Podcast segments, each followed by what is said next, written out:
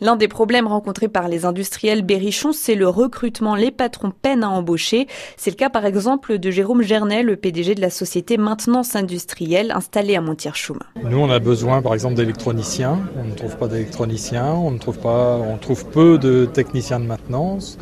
On trouve de moins en moins de chaudronniers, on trouve de moins en moins de peintres industriels. Et pour faire venir des gens dans notre département pour des métiers euh, de techniciens, c'est compliqué de faire venir quelqu'un dans le département de l'Inde. S'il n'est pas originaire du département, il ne viendra pas spécifiquement dans notre département. La solution, ce serait notamment de mettre en place des centres de formation.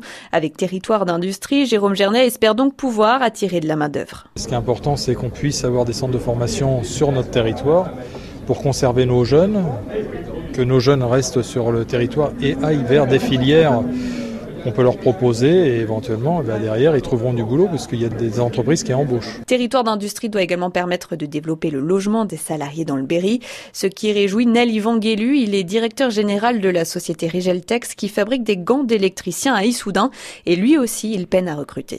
Quand les gens viennent en fait ils viennent avec euh, un certain a priori et je pense que ça ne peut être une très bonne chose en fait d'arriver en leur proposant notamment, en répondant tout de suite à, un certain nombre de leurs problèmes, notamment le logement, etc. Le transport des salariés pourrait également être favorisé, mais il y a encore beaucoup d'autres projets, comme l'explique Hugues de Guilbon, le DRH de Safran Sits à Issoudun.